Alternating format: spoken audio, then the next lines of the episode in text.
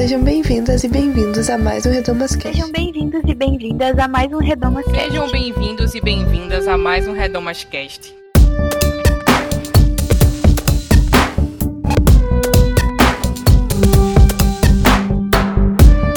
Sejam bem-vindas e bem-vindos a mais um Redomas Cast.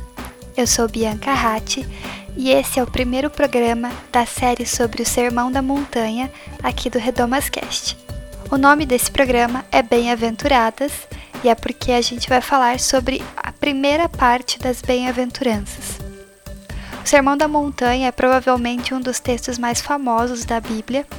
Esse texto é encontrado no livro de Mateus, entre os capítulos 5 e 7. E o título Sermão do Monte ou Sermão da Montanha, dependendo da sua versão, é bem correto, porque foi exatamente isso que aconteceu. Jesus viu uma multidão de pessoas e para poder ensinar elas melhor, resolveu subir num monte. Assim, provavelmente as pessoas poderiam vê-lo e ouvi-lo melhor, né? É um texto bem longo, por isso nós resolvemos dividir ele em vários blocos para que a gente pudesse comentar a respeito de cada bloco com bastante atenção e sem deixar programas muito longos.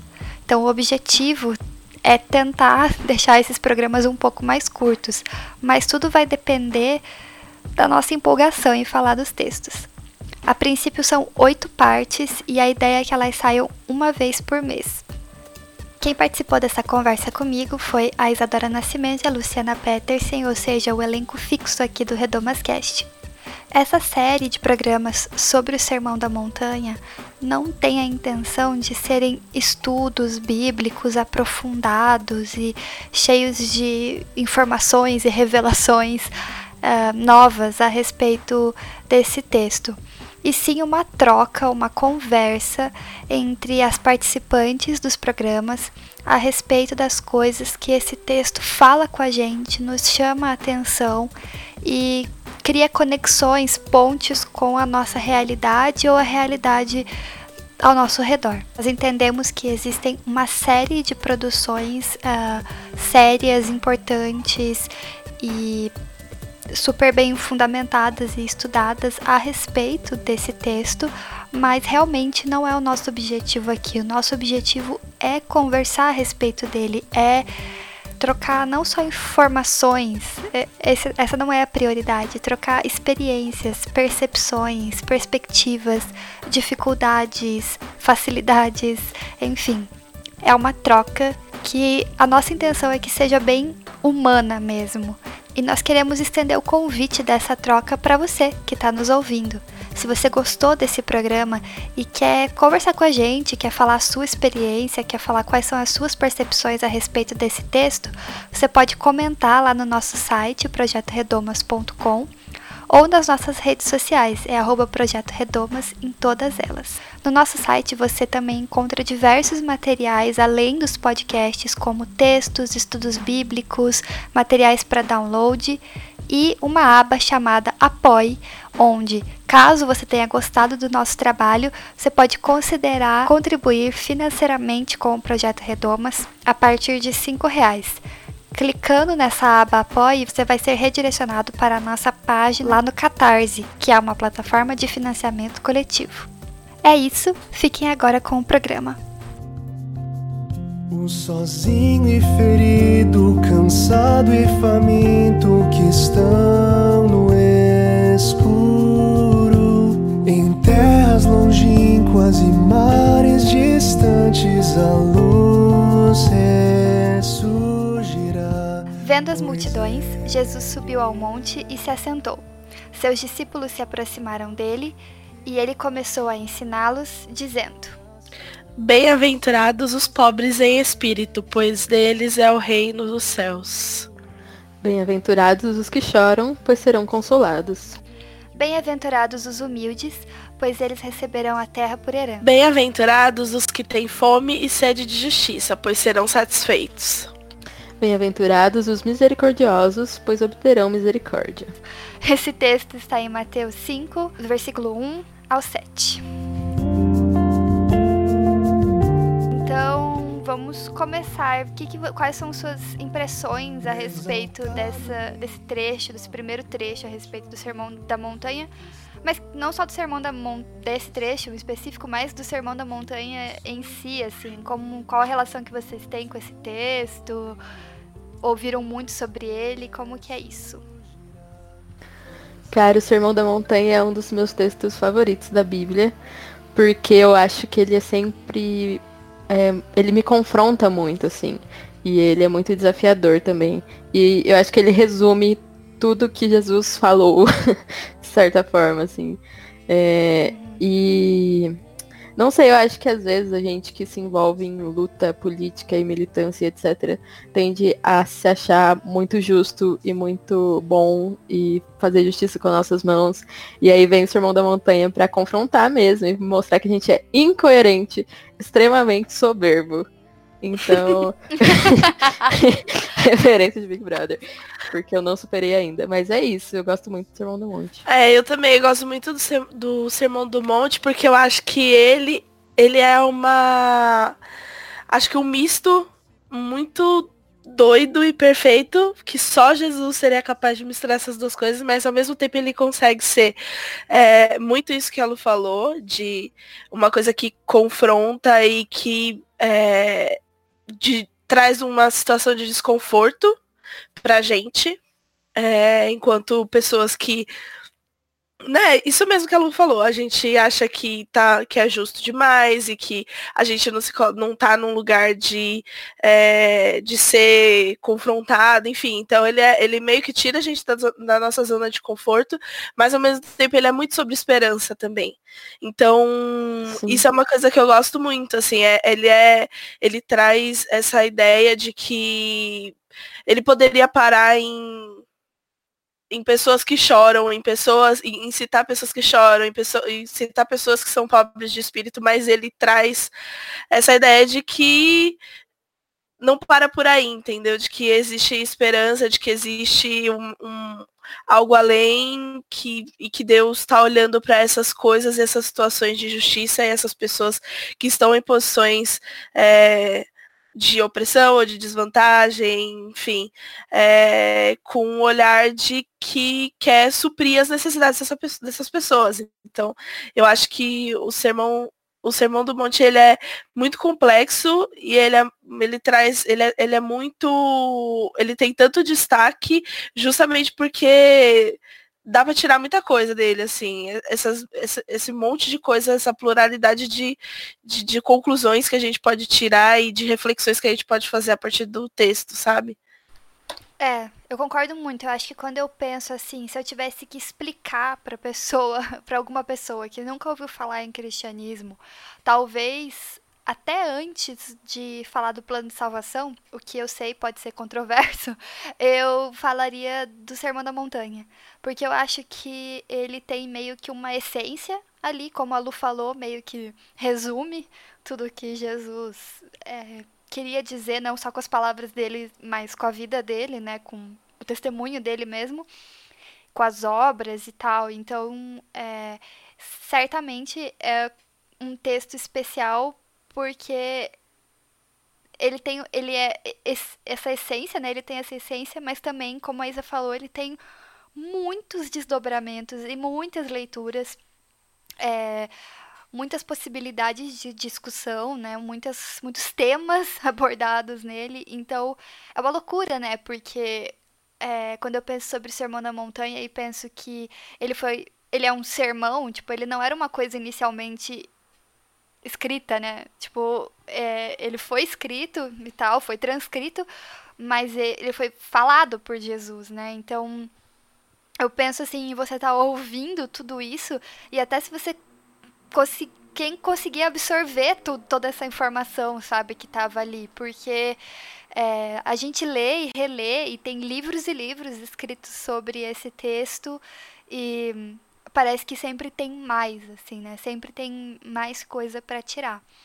E a minha relação pessoal, eu acho que é muito semelhante assim ao que vocês falaram. Eu acho que todo mundo que tem esse contato com algum tipo de luta por justiça social vê no Sermão da Montanha que Jesus também se importa com essas coisas, né? E a gente acaba se apegando Uhum. a esse texto porque várias coisas que a gente vê, e nós estamos gravando esse programa em maio de 2020, a gente vê várias narrativas a respeito do que é ser cristão e do que é cristianismo e de Messias, e a gente fica co- confrontando isso com esse sermão da montanha e e confrontando isso com Jesus que não tinha essa narrativa de poder que a gente está vendo no Brasil de 2020, sabe?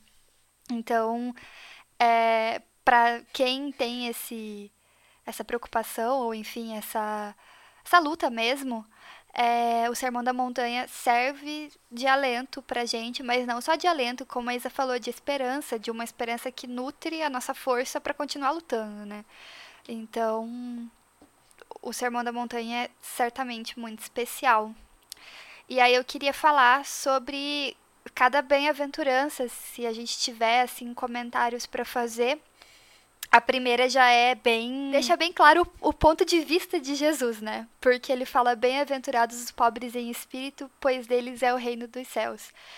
E acho que uma das coisas que eu mais aprendi de estudo bíblico da vida é que a ordem que as coisas aparecem num texto na Bíblia importa. Tipo, nada é por acaso, nada foi colocado por acaso, nada foi escrito por acaso.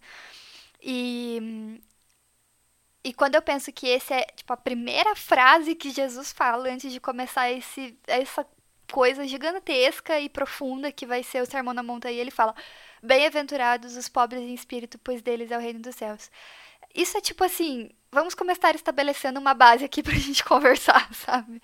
Tipo, vamos, vamos, vamos deixar isso aqui estabelecido. Perfeito. E eu acho muito lindo, assim, que Jesus está falando para uma multidão, né? Assim, então quem era essa multidão? Ali eu acho que ele já começa endereçando, é, falando, tô falando para vocês, sabe? Vocês que são pobres, vocês que choram, vocês que são humildes, vocês que têm fome, sede de justiça. E eu acho muito lindo também ver que Jesus tem lado, assim. E, e tem promessas, né? Ele dá esperança, assim, para essas pessoas. Sim. É, eu, eu gosto bastante de um de uma pregação do Ed René que ele, ele sempre cita, inclusive quando ele fala, porque eu frequento a igreja da a igreja Batista da Água Branca, e ele cita com alguma frequência, assim, quando ele tá falando do Sermão da Montanha, é, esse ponto de vista de que a multidão que Jesus tá falando ali era uma multidão de pessoas oprimidas, né?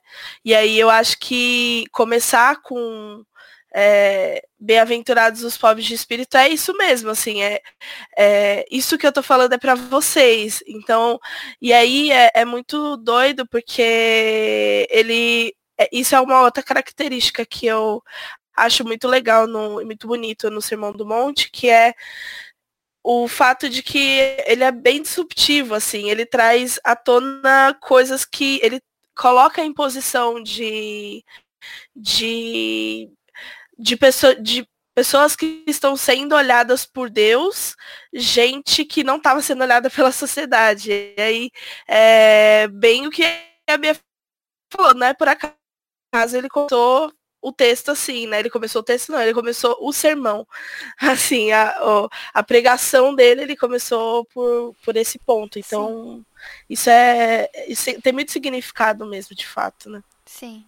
E eu tava lendo, quando eu tava dando, dando uma estudada breve, né, né para esse programa, eu tava lendo um texto lá no site da SEB, é, que é do biblista Hildo Bongues, eu não sei se é assim que pronuncia o nome dele, é, me perdoe se não for, mas ele tava falando que justamente isso, né, que a primeira bem-aventurança é a mais importante, e que ela meio que resume todas as outras, porque as outras vão explicar pra gente quem são os pobres em espírito e o que que é esse reino dos céus, né? Porque ele fala que o reino dos céus é um projeto, né? É um é um plano, é uma ideia de mundo divina.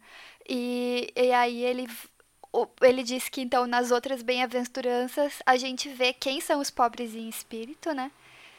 E o que que eles o, por que, que é deles o reino dos céus, mas assim, o que que eles vão receber, ou o que que eles vão ter, né, nesse reino dos céus. Então eu acho isso muito legal também, essa perspectiva de que tá no começo e que depois vem uma explicação pra gente do que é isso, porque a primeiro momento você fica se perguntando o que que é pobres em espírito, né, tipo, é, não sei, as, algumas vezes que eu li isso, principalmente quando menor, assim, eu achava que era estranho, tipo, Jesus falar bem-aventurados os pobres em espírito, porque parecia alguma coisa relacionada com pobreza espiritual, no sentido de ser, é, sei lá, medíocre espiritualmente, alguma coisa assim, sabe? E, e não tem nada a ver com isso, né, no caso. Então, eu acho que é, a gente tem uma, um afastamento da linguagem bíblica, né? É, a gente não a gente não, não se comunica mais do jeito que eles comunicavam. Então a ordem que eles falavam as coisas, o jeito que eles falavam as coisas importa muito, né? Então eu acho isso muito interessante porque não só Jesus tem um lado, mas ele também tem um projeto, né? Então isso e ele vai mostrar o que vai o que vai acontecer nesse mundo divino, nesse reino dos céus, né? Então, isso para mim é, é muito bonito também desse texto. Minha cabeça está simplesmente explodindo no momento. muito bom, cara. Eu nunca tinha parado de pensar nisso. Sim, e, e, tipo, eu vou linkar esse, esse texto no, no post lá no Redomas para quem quiser dar uma olhada, né? E é muito interessante sobre como essa pobreza de essa, essa pobreza ela não é só uma condição, né? Porque sei lá, a gente pode ocorrer de nascer rico ou pobre, pode ficar pobre, pode ficar rico. Esse é mais difícil. É, você pode. Mas aqui, pobreza também é uma certa escolha, né? Jesus tá meio que falando assim, ó, feliz é quem tá desse lado, sabe? Na pobreza de espírito, porque é, deles é o uhum. reino dos céus. Então, Sim. acho isso muito interessante. É, e acho que a gente não falou, mas que bem-aventurado significa feliz, né? É. Então, que você vê tudo isso, tipo, pobre que chora, humilde, como você pode pensar, meu, como ser feliz chorando. Como ser feliz numa pandemia? Como ter esperança e ansiar o reino dos céus nessa situação que o mundo está acabando e a morte é iminente. Então, eu acho que o Sermão do Monte é muito propício assim para esse momento e é isso. Essa, esse feliz, né? E, e bem-aventurados são, né? Felizes são os pobres. Sim. Acho muito bonito. Ai, Jesus, só você mesmo para dar esperança. é verdade. E aí tem as, a, a próxima, né? Que é justamente felizes os que choram, porque pois serão consolados, né? E. Gente, é muito doido isso, né? Porque. Jesus sempre avisou a gente que as coisas não seriam fáceis, né? E essa coisa de esse evangelho muito de vitória e de a gente vai sair vitorioso no final e tal, eu não consigo é, sei lá, pegar isso e colocar aqui do lado e fazer a prova real, assim, sabe? Tipo, Jesus versus uhum. os evangelhos triunfalistas, assim. Porque por mais que ele esteja falando aqui que vão acontecer coisas boas, né? Felizes, bem-aventurados que choram, pois serão consolados. Ele não tá falando que, tipo assim, você vai dar a volta por cima e aí você vai ser consolado. Não, consolação não é isso, sabe? Tipo, é, e eu acho isso muito interessante, assim. Ao mesmo tempo, ele não deixa a gente sozinho, né? A gente não tá sozinho, a gente vai ser consolado. Eu fico me perguntando quem vai consolar, assim, tipo, é, tudo faz parte desse projeto, né? De, de comunidade. Porque, claro que tem o consolo do Espírito Santo, obviamente. E a gente pode ler desse jeito também, não acho que esteja errado. Mas existe um consolo que vem. que faz parte desse projeto do Reino dos Céus de comunidade, né? De se apoiar um nos outros. Então, felizes os que choram, porque você vai ter uma comunidade, você vai ter pessoas para você se apoiar, você vai ter como ser consolado, sabe? Isso para mim é muito bonito também. Sim, porque o Sermão do Monte, ele é muito é, palpável, é muito sobre o que está acontecendo aqui também, né? Apesar de falar do reino dos céus, porque no fim é tudo uma coisa só, não existe separação entre o sagrado e o profano. Então, é, eu acho que é isso, é a fé na vida. E, tipo, eu acho que esse discurso de que é, vocês serão consolados, sei lá, quando for para o céu, ele nos desmobiliza um pouco, né? Então, o que a gente está fazendo hoje para consolar, né? Que a gente está fazendo para ser essa comunidade, exatamente como a Bia falou. Essa parte que a Bia falou de, do, do evangelho triunfalista e tal, é uma coisa que eu penso muito lendo isso. Porque, enfim, né? Eu já falei aqui algumas vezes que eu tive a maior parte da minha vida em igrejas neopentecostais e que esse é o maior discurso, discurso, né? Esse é o normal. E aí é uma coisa muito doida, é, porque hoje eu enxergo como um negócio totalmente que não faz o menor sentido, mas é, foi meio disruptivo para mim isso, porque era meio que eu tinha é, acostumada, eu tinha acostumado a pensar em pessoas que têm Deus como pessoas vitoriosas.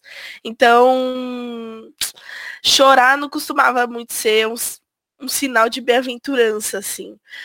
Esse foi o, o meu histórico, o que o, o o pensamento que eu fui acostumada a ter, né? E aí, quando você vai é, olhar de perto esse texto, você vê que realmente não tem nada a ver com isso. E essa, essa parte do consolo é um negócio que me dá muito, muito quentinho no coração, assim. Porque eu acho que nesse processo todo da minha caminhada de fé e tudo mais, e de mudanças que eu fiz ao longo dos anos, de pensamentos que eu tinha a respeito de Deus e principalmente da minha relação com Deus mesmo, é, eu me, uma das minhas crises de fé maiores foi de não saber que lugar que Deus ocupava na minha vida, assim. Mas, porque se Deus já não é mais a pessoa. Porque assim, né, gente, é a crise do quase 30 anos que eu tive aí, dos 27 pra cá, uma coisa doida que sua vida vira de ponta cabeça, você começa a pensar em um monte de coisa. Então, assim, você fala, meu, se eu tenho que lidar com imprevistos na vida, eu não tenho controle sobre nada, que essa fase de idade é isso, é você ter a consciência de você não ter controle sobre nada. Se Deus não tá aí para me dar as bênçãos que me disseram a vida inteira que era esse o objetivo dele me dar. Então, qual o ponto, entendeu? Qual a função?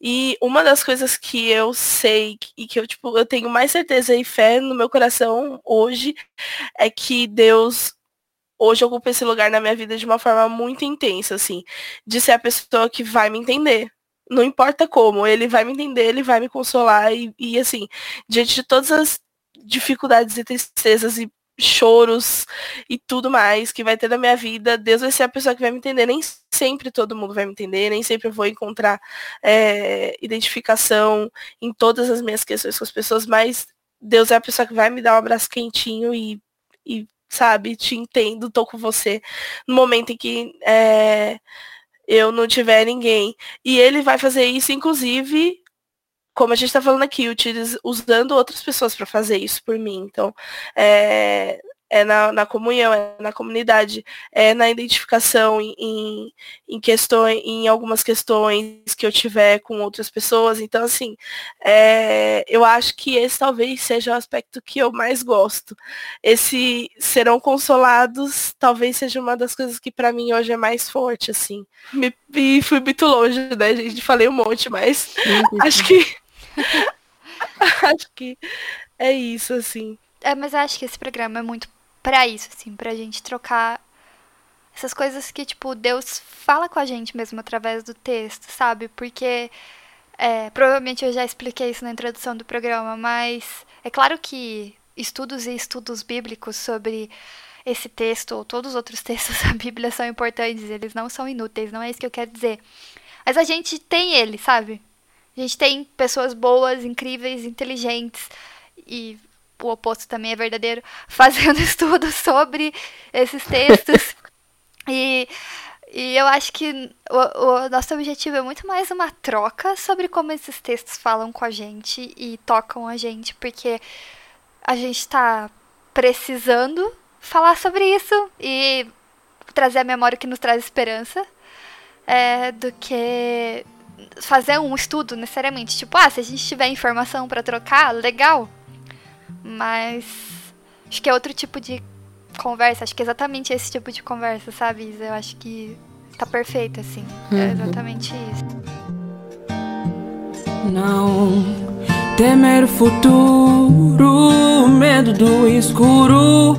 A vida pede coragem. Se eu tô de passagem nessa viagem, pra que que eu levo tanta bagagem pesada demais? É problema demais se eu deixei minha paz se levar pelo que eu vejo. Senhor, o meu desejo, mais fé e desapego. Só quero isso mesmo, que seja. Bem-aventurados os humildes pois receberão a terra por herança. O que é, de novo, Jesus invertendo a lógica de como as coisas funcionam na nossa terra, né? Porque Sim. os humildes, ou outras traduções trazem os mansos, né? É, que herdarão, que receberão a terra ou herdarão a terra. O que é muito doido, porque parece que na sociedade que a gente vive, eu acredito que na sociedade já na época de Jesus, a mansidão ou a humildade não te levava a conquistar coisas, né? Não te leva, não, aliás, é muito difícil você conquistar qualquer coisa nessa sociedade que a gente está sendo humilde e manso, né? É, sendo colocando sempre os outros acima de você. É difícil. Você você pode você pode conquistar relacionamentos, enfim, uma vida de felicidades, mas tipo coisas, coisas, né? A terra conquistar a terra, você não consegue fazendo isso com humildade e mansidão no sistema, no, no mundo, na sociedade que a gente está, né? Então eu vejo Jesus muito invertendo essa ordem e dizendo que, na verdade, a terra que e daí é uma interpretação totalmente minha, baseada em fontes da minha cabeça. É que quando eu leio esse texto, eu penso que Jesus está dizendo, tipo, essa terra que Deus criou é das pessoas que invertem a lógica do que importa, sabe? Tipo, é delas, é dos pobres em espírito, né? Então, tipo, essa terra aqui é das pessoas que colocam os outros seres vivos, que colocam a natureza, que colocam a sua família, a sua comunidade e tal, acima do seu egoísmo e da sua vontade de ser, tipo, maior e incrível e melhor e de usufruir mais do que os outros, sabe? Novamente baseada em vozes da minha cabeça, mas eu tenho muito essa ideia baseada no resto, que é isso que ele quer dizer, assim. E essa noção de colocar os outros acima da gente é tão difícil, né? porque é um desafio tão grande, assim, parece que tá na nossa natureza querer olhar sempre pra gente como a nossa vida é imperfeita e infeliz e horrível. E acho que é um é sempre um desafio, tipo, olhar para fora, sabe? E pensando nesse herdar a terra, eu viajei um pouco aqui, mas estava pensando da nossa relação com a terra mesmo, assim. E aí eu lembrei de um livro do Ailton Krenak, que é Ideias para Adiar o Fim do Mundo, que ele fala sobre como gente, é muito lindo esse livro, sobre como a gente adotou um estilo de vida predatório, né? Assim, e a gente mercantilizou tudo, todos, tudo. A gente é a natureza, mas a gente não se vê como parte disso, assim. E como os indígenas, as populações tradicionais, etc., têm uma outra relação com a terra. Sim. E, enfim, fiquei viajando aqui nesse versículo. Não, uma relação de muito mais isso. humildade, né? Exato. Exatamente. Eu lembro Nossa. que ele fala sobre quando sobre alguns povos indígenas e especificamente os Krenak tem essa relação de que o rio pode ser seu avô, né? E por exemplo, né? Sim. né? E isso é uma relação de muito mais humildade, né? Porque você não vê o rio necessariamente como uma coisa que você pode ir lá e sujar, né? E isso é muito Sim. interessante, assim. Uhum.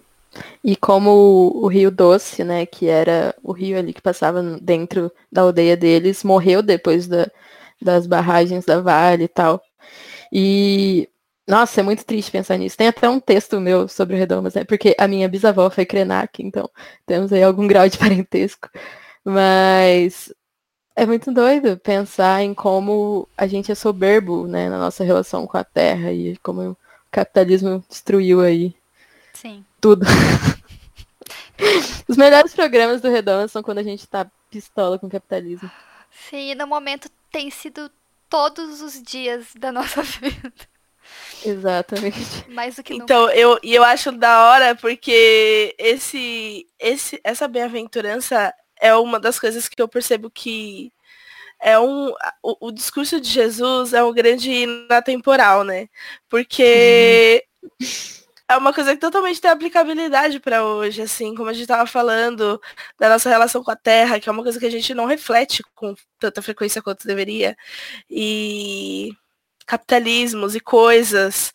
É, é muito isso mesmo. E falando sobre capitalismo e discursos atemporais de Jesus, vem a próxima bem-aventurança, que é bem-aventurados os que têm fome e sede de justiça, porque serão satisfeitos. Eu não sei vocês, mas toda vez que eu leio esse versículo, eu fico inteira arrepiada, porque Sim. é muito poderoso, tipo, É muito forte. sim. Porque Jesus faz essa promessa pra gente de que quem tem fome e sede de justiça vai ser satisfeito, sabe? Eu não sei o que ele quer dizer com isso, mas eu quero muito descobrir. Quero muito Cara, eu fico pensando no que é ter fome e sede, sabe? É uma coisa muito visceral, assim. E quem tem fome e sede, tem fome e sede de água e de comida, mas também tem fome e sede de justiça, sabe? Porque Sim. falta. Tem alguma coisa errada nesse sistema que não tá tendo é, comida e água pra todo mundo, sabe? Uhum. Então. Nossa, lindo, Jesus, lindo. Não é.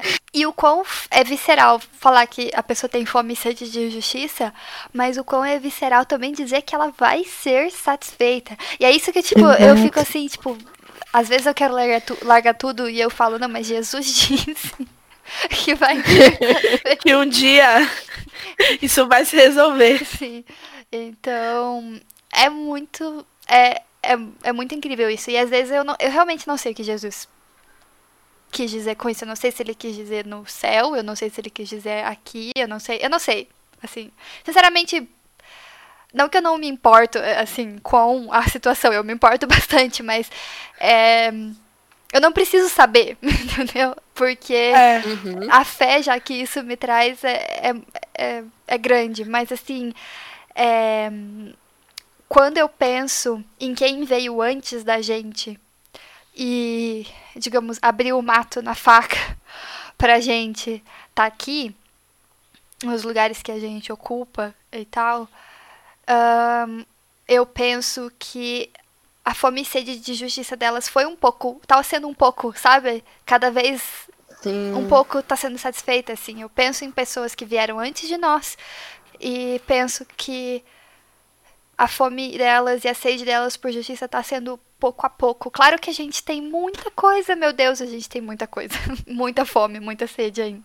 Mas, é, sei lá, ver nos outros frutos e, sabe, ver água viva nos outros, assim. Eu acho que isso é um pouco de ser satisfeito, assim. É, eu, a- e uma das coisas que eu penso quando eu leio é essa, esse versículo é, primeiro, a metáfora perfeita, meu pai, né? Porque assim, eu acho que é, uma vez que a gente se dá consciência. Uma vez eu falei isso, que é, eu falei no Twitter isso, que ter uma noção de pecado estrutural é um caminho sem volta, né? Porque uma vez que a gente tem uma noção das injustiças todas, enfim, que assim estão completamente estão acontecendo todo dia, estão completamente predominantes no mundo que a gente vive. é, o sentimento é esse, é tipo uma necessidade, tanto quanto você tem a necessidade de viver e de comer para viver, é você ver é, a justiça sendo feita, assim, é uma coisa muito, igual a gente tá falando mesmo, visceral. E, e a segunda coisa é que é, igual a gente estava falando de o que é o pobre de espírito, o que é o reino do céu, são coisas que eu acho que fica um pouco nebuloso pra gente, porque uma das maiores características, eu acho, do Sermão do Monte é que ele traz a perspectiva de Deus sobre as coisas, né? E assim, é, para Deus o que é reino de Deus, para Deus o que é pobre de espírito, e da mesma forma, para Deus o que é justiça, né? E aí é mesmo essa confiança que a gente tem na justiça de Deus mesmo, que a justiça de Deus vai acontecer, né? Seja lá o que ela for, e seja lá de que forma ela vai se instituir. Então, é bem profundo, né, assim, de se refletir, né? E isso é Sim. fé, né? Porque. Isso às, é fé. Às, às, vezes a gente. Eu, eu e a Lu, com certeza você também, a gente tem meio que a crise do. Eu tô aqui só pela política, né? Tipo, eu tô. Tô vivendo o evangelho só pela política. E eu acho que talvez, uhum. se alguma conclusão eu tirei dessa crise, foi que, primeiro, não tem como não ser político. Eu acho que essa é Sim. a primeira conclusão. Mas Sim. também que não, porque a gente quer ver justiça social e existem meios dela acontecer. A gente tem soluções, a gente tem soluções para esses problemas. Mas no fim, o, é muito isso que você disse, sabe? Essa tua fala sobre a gente não sabe como essa justiça vai acontecer, mas a gente sabe que ela vai. é, é, é fé, não tem explicação. A gente pode sentar Sim. com um coletivo e tentar explicar para eles o que é isso, mas não dá, porque é fé. Sim, porque isso que Jesus fala também nos mobiliza, né? A gente tem fome e sede de justiça, a gente vai ser saciado e isso nos dá forças para lutar em nome de Jesus, sabe? Sim. E eu acho que por isso que eu não abandonei esse barquinho de Jesus ainda, porque ele, ele me mobiliza e eu acho que ele nos mobiliza coletivamente, sim. Sim, é verdade. Acho que nessa nota a gente pode é, ir para último, para a última bem-aventurança, que é bem-aventurados os misericordiosos, pois obterão misericórdia. E eu não sei, misericórdia para mim é uma das coisas mais. Um, um dos desafios maiores, eu acho, que o cristianismo põe na nossa frente, assim, põe, põe para nós, né? Porque meu pai, sempre que eu fazia alguma coisa errada, ele falava para mim que é, a diferença entre graça e misericórdia, né? Que graça é quando você recebe uma coisa que você não merece e, tipo, você né? Não merece, mas alguém te deu mesmo assim. Mas misericórdia é quando você não recebe uma coisa que você merece. E isso é uma. Sempre foi. Meu pai sempre falou isso pra mim, não só em contextos em que eu fiz alguma coisa errada, mas principalmente. Mas. É, eu acho isso muito bonito, na verdade. Essa é uma das falas do meu pai que mais ficaram comigo, digamos assim. E quanto, como é difícil para mim é, sei lá, às vezes olhar para uma situação e falando sobre esse contexto de política e de justiça e tal, olhar para uma situação, para uma coisa que eu acho que uma pessoa merece receber e olhar para ela com misericórdia, sabe? Porque é sempre um, um buraco mais embaixo, parece, que o cristianismo quer da gente, que é Sim. não a gente não a gente quer, a gente tem fome e sede de justiça, mas essa justiça não é nossa, e tipo, ela não é pelos nossos nossos padrões. Na verdade, é uma justiça de misericórdia, é uma justiça de graça. Essa é a justiça de Deus, assim. Então, aí esse meio termo de o que é punição, o que é misericórdia, o que é graça, o que é justiça, são coisas tão desafiadoras para nós. E eu acho que uma das mais desafiadoras é a misericórdia, porque também quando a gente vai muito para esse lado da justiça, né? Quando a gente busca muito e tem muita fome, tem muita sede disso, pode ficar difícil ter misericórdia. Pode pode ser difícil, às vezes é difícil pra gente isso assim. E e é um desafio, né? É, é para mim nesse nesse texto é uma das coisas mais desafiadoras, assim. É, porque eu já, eu já tive misericórdia, né? É, todo dia que eu acordo é misericórdia. Então, eu já obtive misericórdia, mas será que eu tô sendo misericordiosa Acho que a resposta pra mim muitas vezes é não, e até nas pequenas coisas, assim. Cara, assim, e eu fico pensando muito nessa era do cancelamento que a gente Sim, vive, sabe? sim. que tudo que não existe é misericórdia. Vacilou? Vou te cancelar. Nunca mais vou consumir um conteúdo seu na sua vida. vou lembrar do seu erro pro resto da sua vida. Sim. E isso é tão. não faz sentido. Porque todos seremos cancelados, sim. no fim das contas. E na medida que cancelar, serei cancelados, como já dirá Jesus nos versículos aqui está. Tem essa bem-aventurança aqui em algum Essa lugar. é a diferença. E sei lá, eu acho que os cancelados, porque poderão cancelar. Exatamente. Vai, a gente viver uma vida praticando misericórdia é tão mais leve, assim, tipo, é difícil demais. Muito difícil. Sim. Mas, tipo, é isso. é o que Jesus ensina, então eu acredito que é o mais legal de se fazer.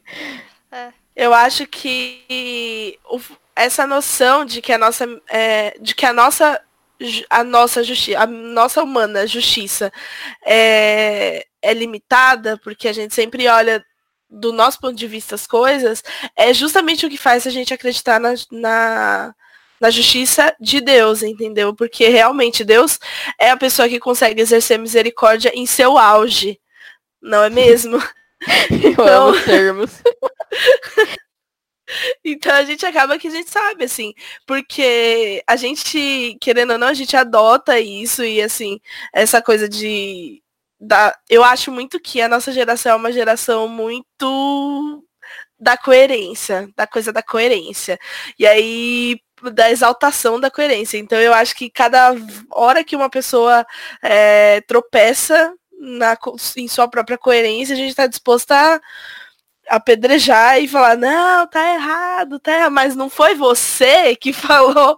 Então, eu acho que que fica, que é uma coisa que realmente é mais uma das coisas que a gente aprende, né, com vida e experiência, é isso, que uma hora dessa a gente vai acabar sendo alvo disso, né, e, e, e quanto mais, e realmente, quando Jesus fala da medida, é muito verdadeiro, porque quanto mais você se coloca no patamar de, de entendeu, de superioridade de juiz e de tudo isso, com mais rigor você vai ser julgado, né? Então, é muito importante que a gente saiba o nosso lugar, assim. Uma vez eu tava aqui conversando o quê? Acho que sobre Big Brother, sobre Big Brother aqui. Deve ter sido isso O tema de sempre. o tema. E aí eu tava falando pro, pro Félix, falei assim, não, porque chegou uma altura que tava todo mundo cancelado, né? Então, assim, acabou que a gente teve que abaixar a régua de, né, de julgamento das pessoas, mas é isso, né? Porque se a gente fosse vigiado com 24 horas, também seríamos cancelados e tudo mais. E aí eu Exato, falei. Big Brother é a melhor metáfora pra isso. A melhor né? metáfora pra isso.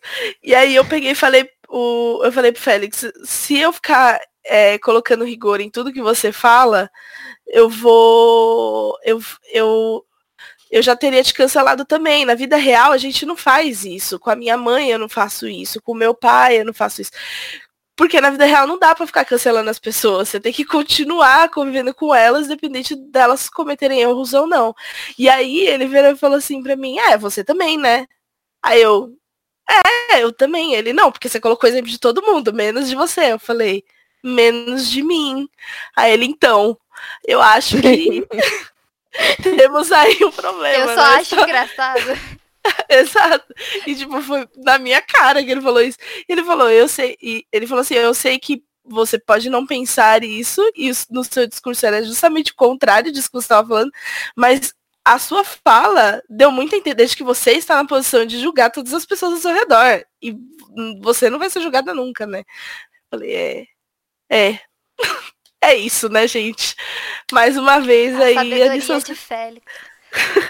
E aí eu falei, nossa, é mesmo. É isso É muito mesmo. verdade. Exato. Ai, gente. E acho que nessas horas acho que a gente só pode orar, assim.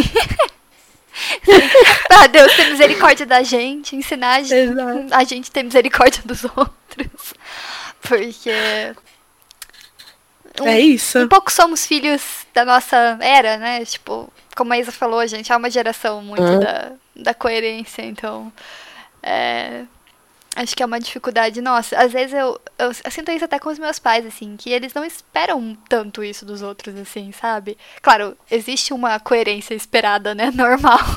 Mas assim, parece que, tipo, era um pouco mais ok de que as pessoas não eram perfeitas, o que por um lado era ruim, porque aí a gente não responsabilizava ninguém e sempre era normal, tipo, tudo era normal, ah, é assim, as coisas são assim, é normal.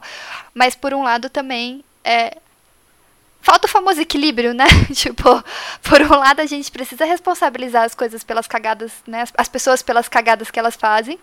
Mas por outro lado, é, a gente tem que pensar que a gente também é assim e que cancelar as pessoas talvez não seja o melhor jeito de lidar com o assunto. Então, enfim. Quem diria Exato. que o Sermão do Monte fala sobre cancelamento? Pois é. Mais uma vez, inatemporal, né? É, Inatemporal, E na isso. temporal, exatamente. Bom, e falando em oração, queria saber de tudo isso, que pedido de oração a gente pode fazer. Acho que é legal, sei lá, convidar o pessoal para orar com a gente a respeito disso e ter essas questões em mente, assim. É, porque eu acho que o pedido de oração não é só para você sentar e orar sobre, mas também pra gente refletir sobre isso. Eu acho que sempre quando alguém faz um pedido de oração, eu fico com aquilo na minha cabeça meio que martelando assim, é, tipo numa constante oração sobre eu preciso pensar a respeito disso. Então, enfim, além do pedido óbvio que eu acho que ficou aqui, né, da questão da misericórdia, é, que mais que vocês tiram de pedidos de oração desse texto que a gente poderia colocar pro pessoal? E a gente possa estar mais disposto a colocar as coisas em perspectiva sempre. Que esse seja o exercício frequente nosso, que Deus nos ajude a fazer isso. É, porque eu acho realmente que sem a ajuda dele a gente não consegue. É, fazer esse tipo de reflexão que coloca a gente é, nesse lugar de confronto e de sair de uma zona de conforto do nosso prisma que a gente tá do prisma que a gente está acostumado a ter sobre as coisas e e que isso não seja uma coisa que a gente faça é, uma vez na vida ou outra, mas que seja constante, entendeu? Então, é, que a gente se mantenha nessa posição constante de colocar as coisas em perspectiva e aprender e evoluir e mudar, e, entendeu? E ter o nosso conhecimento renovado. Então, esse é o pedido de oração que eu faria.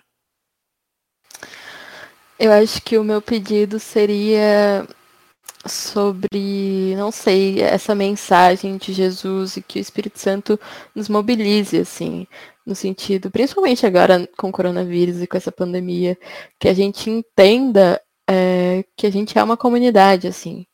O mundo é uma comunidade, nós não estamos separados do, uns dos outros e da terra. Então, a gente é tudo isso, né?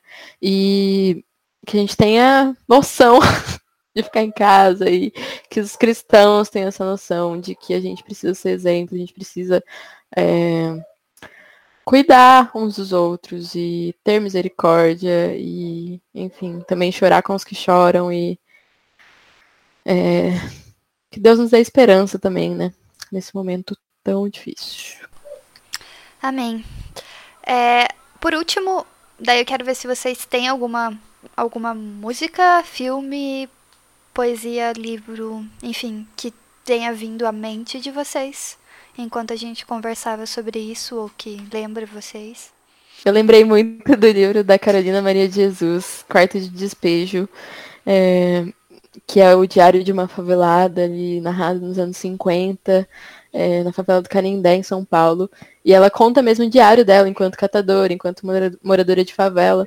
E, é, e me lembrou muito, assim, quando ela fala, quando o texto fala de pobres de espírito, as pessoas que choram, as pessoas humildes, que têm fome e sede de justiça. O livro dela me passa muito isso, assim, essa fome e sede de justiça e essa situação visceral, como a gente estava falando, né? Da pessoa que chora, da pessoa que é humilde e é, que não tem esperança, mas que nos, deve nos gerar uma mobilização e que, tipo, tá entre nós e que somos nós também. E, enfim, sei lá. Esse livro é muito bom e me fez chorar muito. Sim.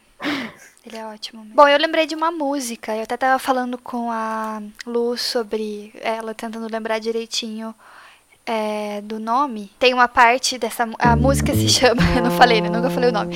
A música se chama Da Lama, que é da Tássia Reis. Da Lama barra afrontamento, né? A Lu falou. É, eu vou colocar um trecho para tocar aqui. Ninguém é melhor que ninguém pelo que sei, hein? Por mais dinheiro que diga que tem, por mais riqueza que saiba que vem. Farinhas do mesmo saco, partilham do mesmo prato. Quando conhecem os mesmos fatos, se protegem com os mesmos tratos. No fundo são todos fracos, dependentes de acordo, sem modos no lodo. Enquanto eu, povo, me fodo. No meu bairro não há esse jogo, subiu mais de oito de novo e só esse mês. Famílias esperam, mas nunca entendem na vez. Vários louca, eu disse vários loucos. Resolvem no pipoca, Deus por nós e um contra o outro. Subindo morrer diferente, se cidadão tem outra visão e defensor só quer memé. Fuder com a gente é indecente, angustiante. Formar uma mente já conflitante pra que ela seja mais consciente e não se torne um assaltante. Mas não oferece nada decente, é revoltante e alarmante.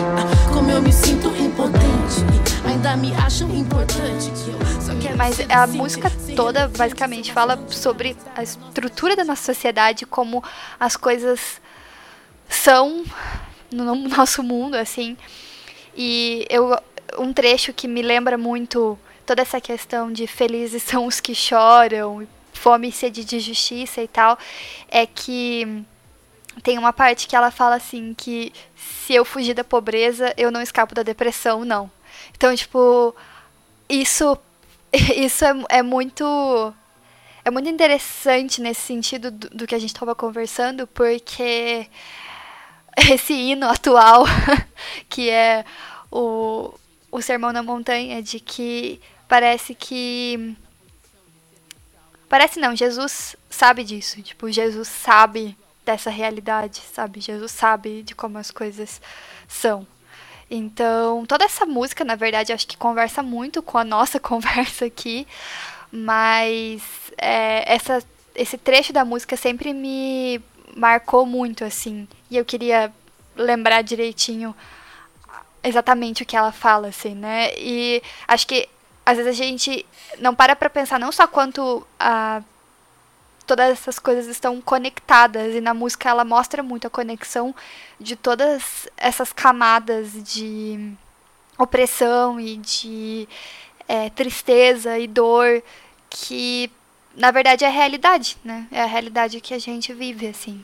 Então, ler as bem-aventuranças de Jesus eh, dá uma esperança de que existe um projeto divino que não é esse que a gente está vivendo, que não é esse que ela retrata na música, sabe? Que essa realidade não é o projeto de Deus, não é o reino dos céus, né?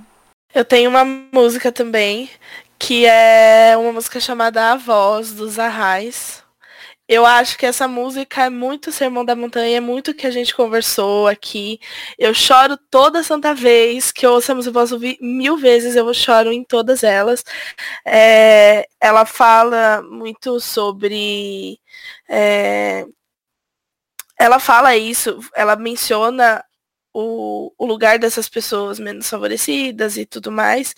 E aí ela diz que o reino de Deus vai chegar para essas pessoas e que ele é, que Deus é a voz que fala o coração, é, sobre esperança. Então, é, e aí ela fala, a música também fala que a justiça vai chegar para pessoa, as pessoas que estão do outro lado, enfim, são o que é o lado opressor, né? Então, eu acho muito bonita. A, a estética dessa música é muito bonita porque ela tem versos parecidos e aí ela mostra realmente dois lados. É, é, ela tem estrofes parecidas e que cada uma delas tem dois lados e só muda nesse sentido de uma hora falar das coisas que virão para as pessoas que praticam opressão e das pessoas que sofrem opressão. Eu acho muito bonita essa música, então. E eu acho que ela tem absolutamente tudo a ver com o que a gente falou aqui. Eu Sim, amo muito. Perfeito. Então é isso. Eu quero agradecer a todo mundo que ouviu até aqui. E aguardem o próximo episódio, onde a gente vai falar sobre a parte 2 das bem-aventuranças. Muito obrigada pelo papo, meninas.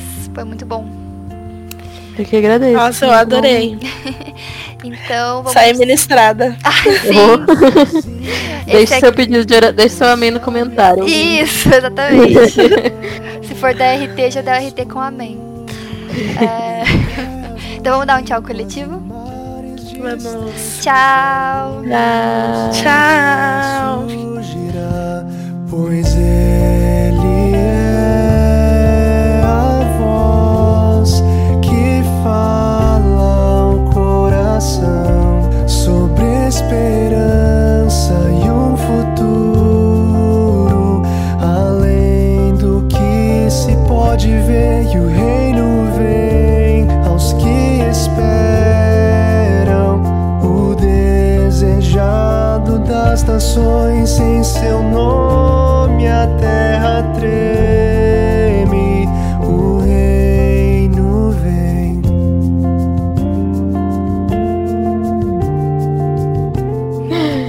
A pegada com traduções bíblicas. Eu tô usando a NVT agora e por enquanto tá ok. NVT é nova tradução? É, nova versão transformadora.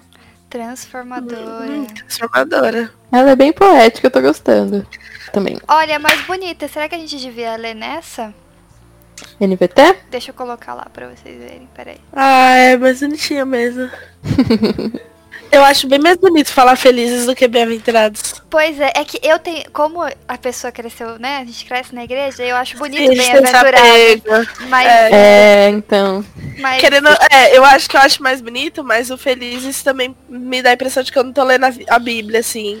Não parece que é as, a- Não as bem-aventuranças se não tiver bem-aventurança. É, é as felizanças, como é que funciona? Pois é. O Cristo não inventou o nome pra isso, né? Mas é que, ao mesmo tempo, felizes é, é mais acessível, né? Sim. É. Esse essa parte tem que ir pro programa. Tem. Tem que ir no programa, sim. Bom, eu vou colocar no final do programa essa discussão sobre é, felizes versus bem-aventurados. Bem-aventurados. Acho que já ficou estabelecido que bem-aventurado quer dizer feliz, né? A gente não precisa explicar isso. Das nações